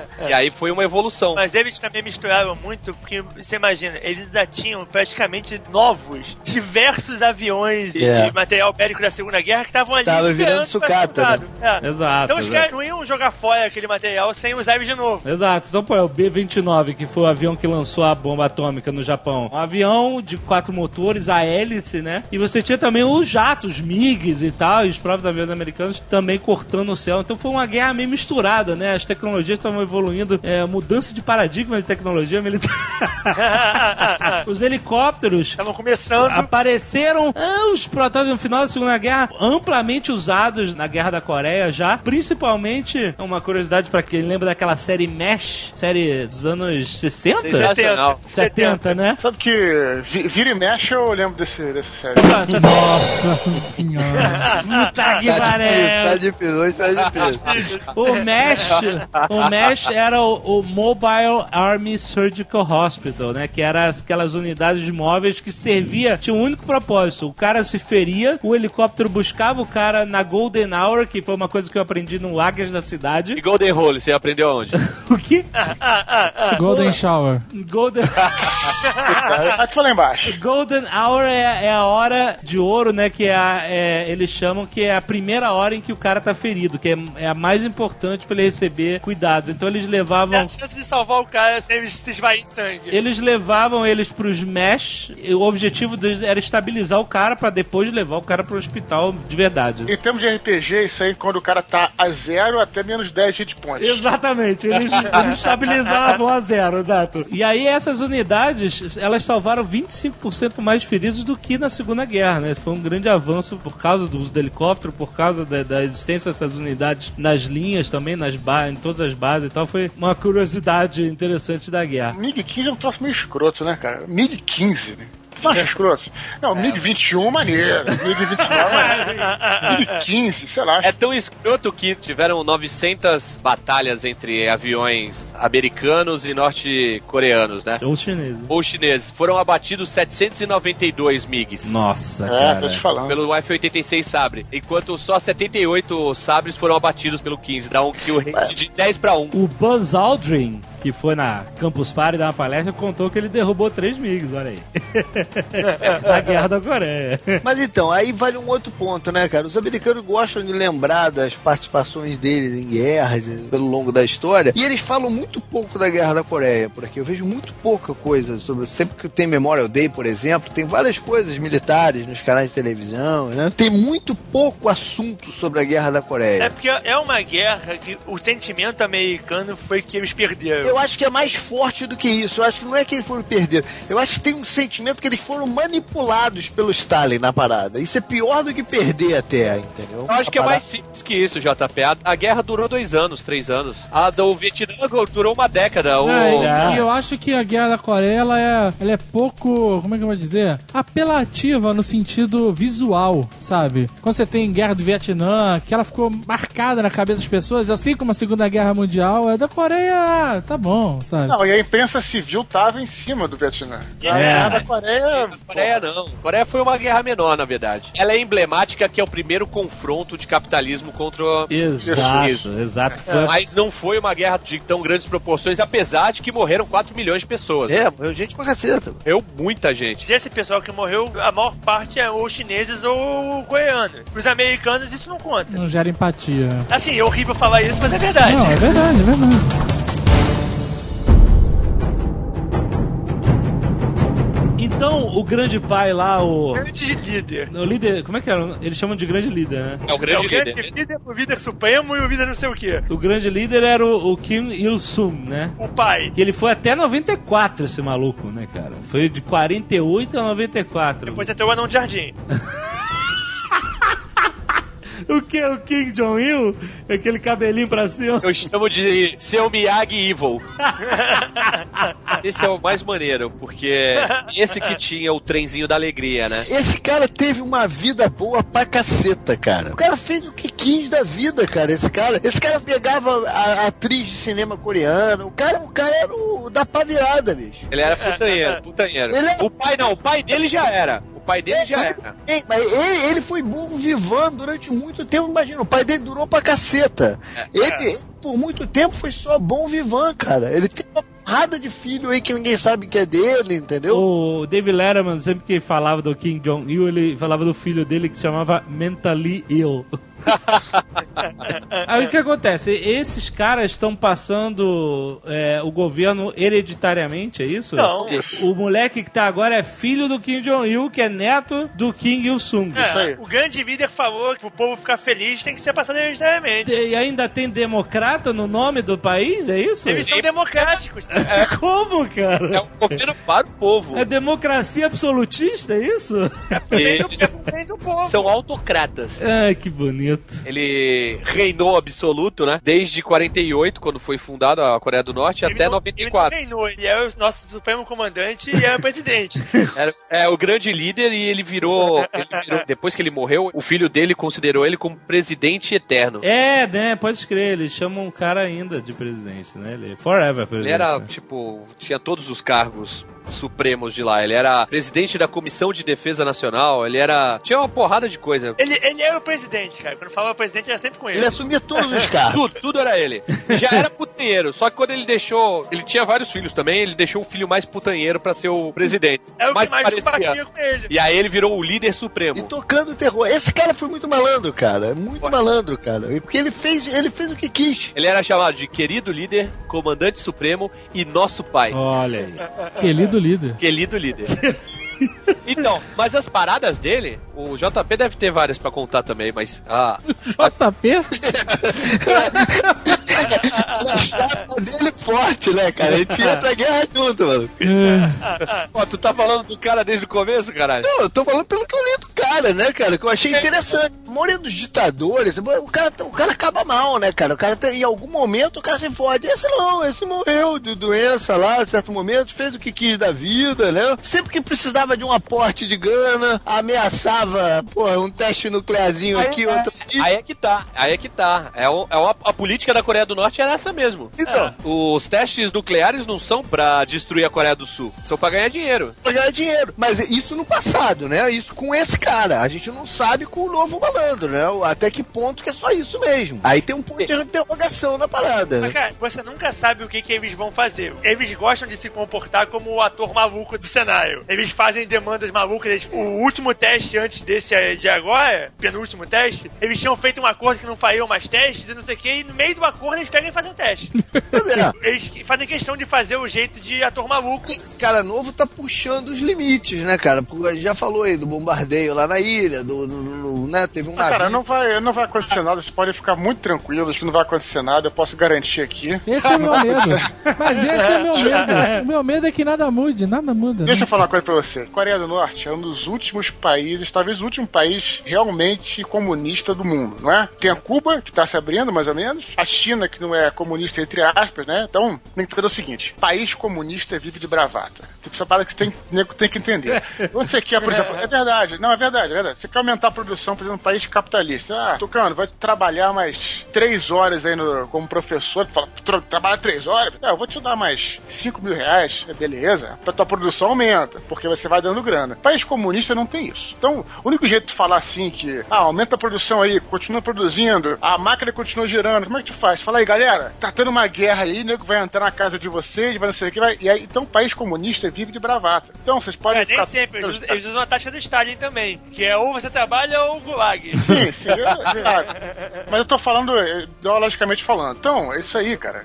Enquanto tiver país, então o cara vai sempre É, ter um mas- novo teste, o cara vai mas sempre isso- ter uma nova parada, entendeu? Existe uma outra preocupação nesse caso específico, que é o seguinte, o cara desenvolvendo a tecnologia e mostrando pro mundo que tem a bomba, né, vamos Ele dizer pode assim, vender. ele pode vender pra outras pessoas. Essa que é a parada desse daí, né? Ele pode vender pra algum maluco lá do Oriente Médio, que aí esse cara se comprar é porque ele quer usar, né, maluco? Então o medo é por esse outro lado, não é nem que o coreano vai usar a, porra da, da bomba, é mais pra quem que ele pode vender isso. Essa parada da bomba é uma coisa. Você tem razão e entra no meio da conversa. Mas não é só bomba. Tem que volta e meia assim. Ah, os caras jogaram uma pedra aqui. Então vamos, vamos matar todo mundo. Então, então é isso que acontece direto lá. Ah, recentemente eles falaram que vão exterminar a Coreia do Sul. Na ONU, mano. Eles chegaram na ONU e falaram: vamos explodir essa porra. É, isso, isso é pra levar uma grana. Isso, esse sim, é, isso é uma declaração pra levar grana, né? Exato. Ó, meu pai morou muito tempo lá na Coreia, né? Ele falava, "Ah, o que, que vocês acham aí? O que, que vocês acham da Coreia do Norte? Aí os caras da Coreia do Sul falam, não tem nada a ver. Isso- Os caras da Coreia do Sul gostam dos caras da Coreia do Norte. Eles falavam assim, não, você pelo menos são coreanos. E ainda se consideram uma galera meio parecida, entendeu, cara? Então não tem, isso- isso- isso- nunca isso- vai acontecer nada. É um povo só, né, cara? É. É. diferente de outros lugares que teve divisão, que tem grupos étnicos diferentes. Que É, exato, lá, exato. lá em meio a Alemanha Oriental e a Alemanha Ocidental. Exatamente. É um- só uma língua só. E mais, a gente teve um episódio, acho, acho que foi em 2010 também, que foi a reunião de famílias, né? do- Foi, da galera galera do É. sul com a galera do norte. Porque isso foi sinistro também. Teve uma galera que desceu do norte pro sul, fugindo lá da confusão, fu- com medo lá dos chineses e tudo Teve, mais. teve a galera que ficou presa no meio da guerra, né? Ficou Nego do Fugiu pro norte, E- sul e ficou. Essa, e dividiram as famílias, cara. Então teve, teve irmão reencontrando irmã, mulher reencontrando marido. Teve, foi uma loucura a parada, né? Há pouco Caralho, que merda, né, velho? É, Você então já é um- tava batendo no chão.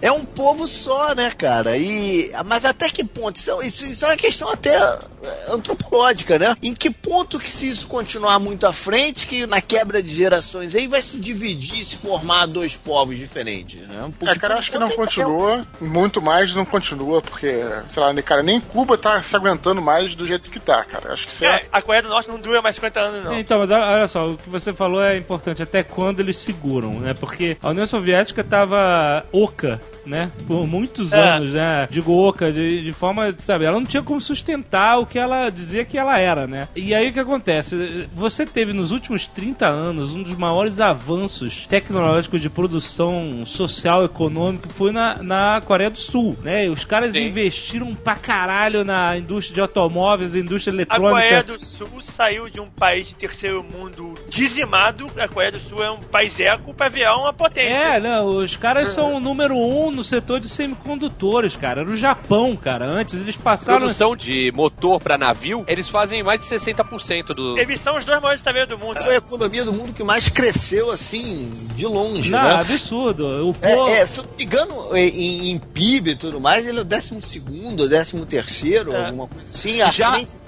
de Austrália, à frente de, de Espanha. já- Já a Coreia do Norte gasta o dinheiro todo, vai, 16% do PIB deles em gastos militares. Enquanto milhões de pessoas vivem abaixo da linha da miséria. Não, na fome, né? É, teve períodos aí de fome sério aí, recente. Olha só o que, que a gente conhece aqui de empresas gigantes é, coreanas, Hyundai.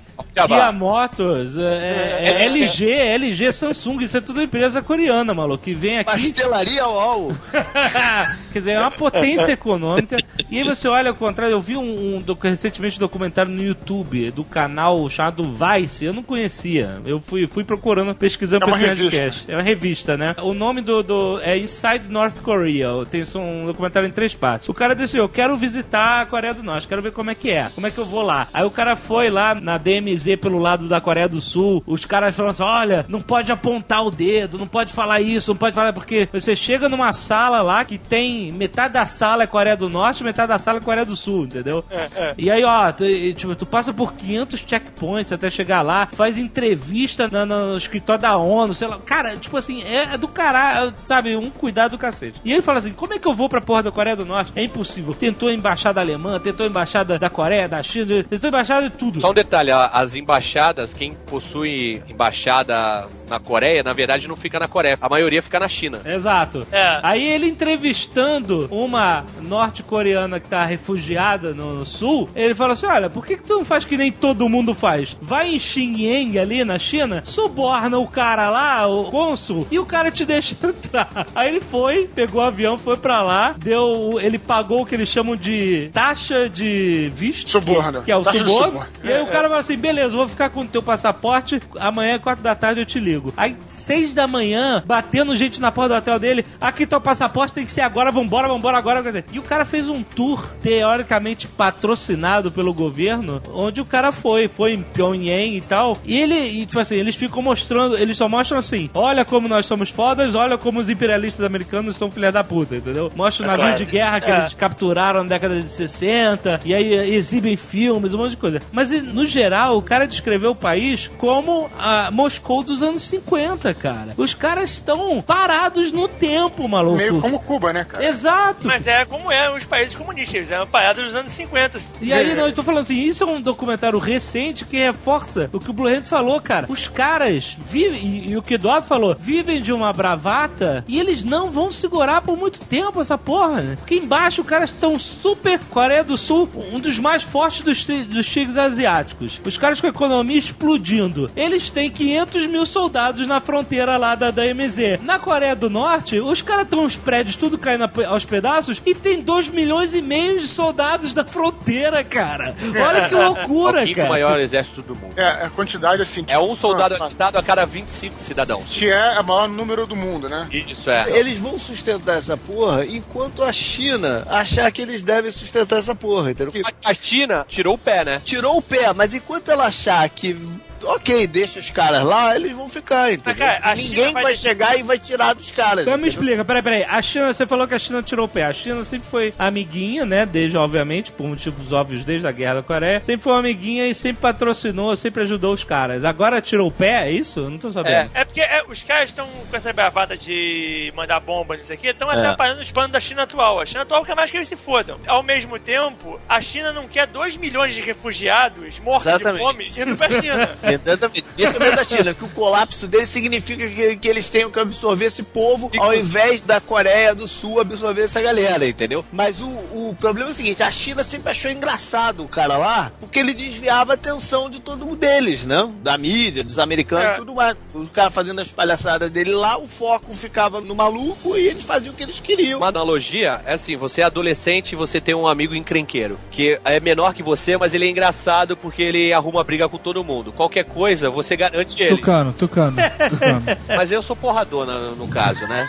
Você não precisava me garantir. Mas teve uma situação parecida com essa. Teve uma situação. Tá, mas aí você vai crescendo. Vai perdendo e, a graça. E aí vai perdendo a graça. Você vê, começa a ver coisas melhores pra fazer. E o seu amigo continua caindo na porrada pra qualquer coisa. Tucano. E é encrenqueiro, encrenqueiro, encrenqueiro. E aí o que aconteceu? A China cresceu. A China cresceu e se tornou uma potência econômica, se não a, a maior, a mais promissora. E a Coreia continua nessa de querer, ah, vou bombardear a Coreia do Sul, que eu vou fazer isso, vou fazer aquilo. Ele falou assim, cara, isso não interessa mais pra gente. Só que agora E- os chineses também estão com medo dessa porra, dessa nuclear, se, se proliferar ali pela região, entendeu? Aí, aí é uma ameaça séria. Mas olha só, o papo que o cara desse documentário ouviu lá na Coreia do Norte, das pessoas que ele teve contato, é que eles têm nos desejos dele a unificação da Coreia sob a bandeira deles, A Coreia né? do Norte invadindo a Coreia do Sul. Sim. Invadindo a Coreia do Sul, exatamente, né? E hoje que eles estão na merda, entre aspas, e a Coreia do Sul tá brilhando economicamente, é um prato mais cheio ainda. Essa é uma vontade louca de você. Pô, se a gente abraça essa economia, a gente tá feito, salva a gente. Então você não acha que isso é mais um motivo pra nascer um conflito ali naquele bairro de pólvora? Não, pelo contrário. Você acha que eles vão se consumir por dentro até esse cara morrer e acabar? É,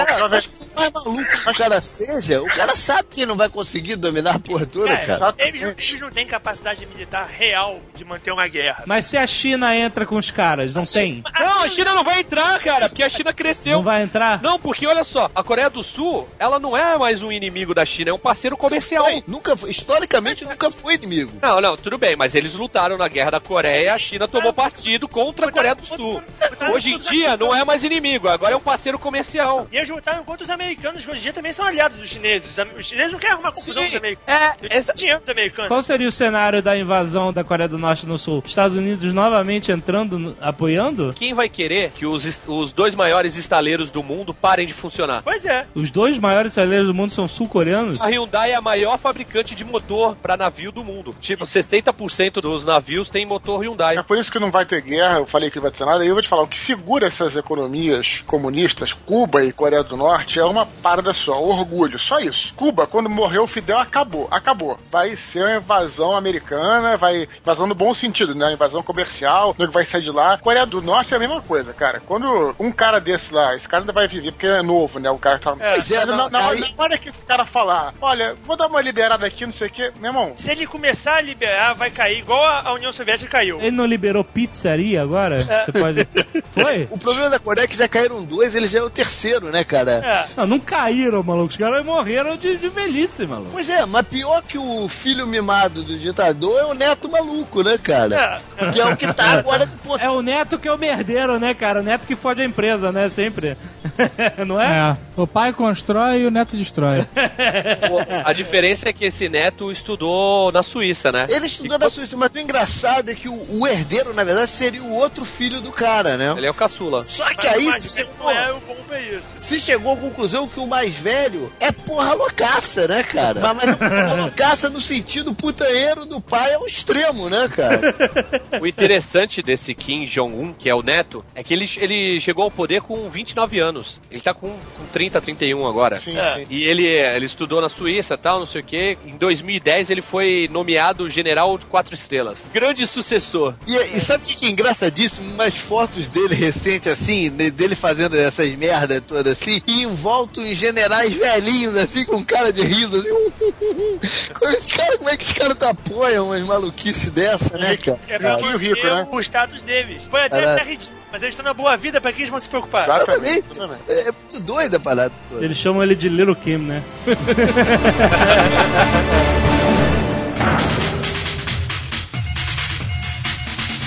Qual é a fonte primária de grana dos caras? O que, que eles produzem? De onde vem a grana deles? entendeu? Da chantagem que eles fazem.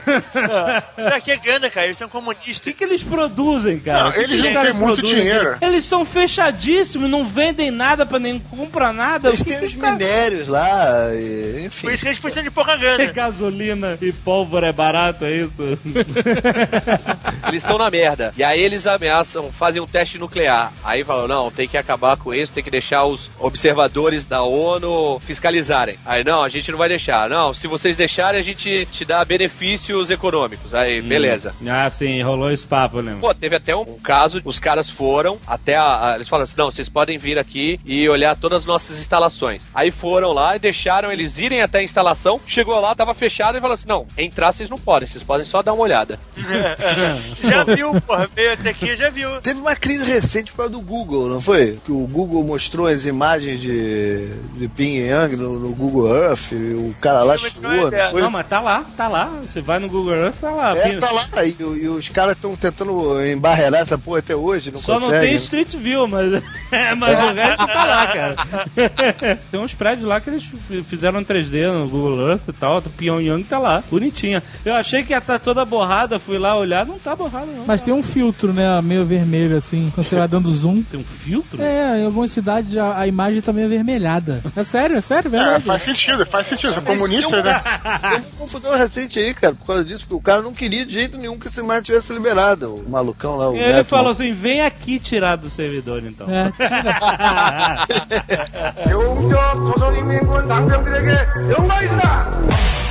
De onde vem essas bombas nucleares todas? Eles têm mesmo as bombas nucleares? Eles têm, a única coisa que eles não têm ainda é um, um míssil de longo alcance. Mas isso eles fizeram teste no, no final do ano, de míssil de longo alcance. Não foi um que ia passar pelo espaço aéreo do Japão, caralho. É. Todo mundo chiou pra caralho. Ele já tem mísseis que conseguem chegar à costa do Japão. Mas esse é de, eu acho que, se não me engano, esse é de médio é alcance. médio. De É, médio o alcance. Japão é ali do lado, porra. Eles não têm um ICBM Eles ainda. conseguem mandar míssil já pra Coreia do Sul e pra costa do Japão, mas eles não têm ainda de longo alcance. Na verdade, eles têm, ah, eles já têm material radioativo, eles têm urânio, que eles têm jazida de urânio, e eles já, na década de 60, eles ganharam da Rússia um reator. Um reator tranqueira lá, em troca de, urânio. né? Um reator? É. Tipo o Brasil. Diz o- a pesquisa americana que eles não têm capacidade ainda de fazer uma arma pequena o suficiente a ponto de dar no míssil. Então, esses testes que eles fizeram são testes subterrâneos em túnel, e os americanos dizem que eles não teriam capacidade de botar isso num míssil. Mas isso é relatório interno americano, na verdade é analista da CIA, né? Nego Não tem como, como ter certeza. E tem uma história que rola que o, a primeira bomba que eles explodiram foi uma bomba igual a, a bomba de Hiroshima, que são as duas semisferas que se juntam para fazer o material fissível. E que a bomba, a o primeiro teste que eles fizeram com essas semisferas falhou. Que o nego achava que essa bomba era impossível de falhar, mas os coreanos conseguiram fazer uma que falhou. o jeito normal de nego fazer essa bomba é uma, uma esfera oca e um cilindro que vem num tubo, e o cilindro de urânio vem e entra dentro da, da esfera e faz a, a, a carga. O nego acha que eles conseguiram fazer o cilindro vaiar a esfera e do outro lado. E quem fez a cagada? O Kim, o Lee ou o Park? Eu li que dois terços da população se chama Kim, Lee ou Park. Porra! Ai, meu Deus. E a gente vai falar ou não da carne de cachorro? Tem carne de cachorro, sim. Tem cara de cachorro e se não comer, paga dobro.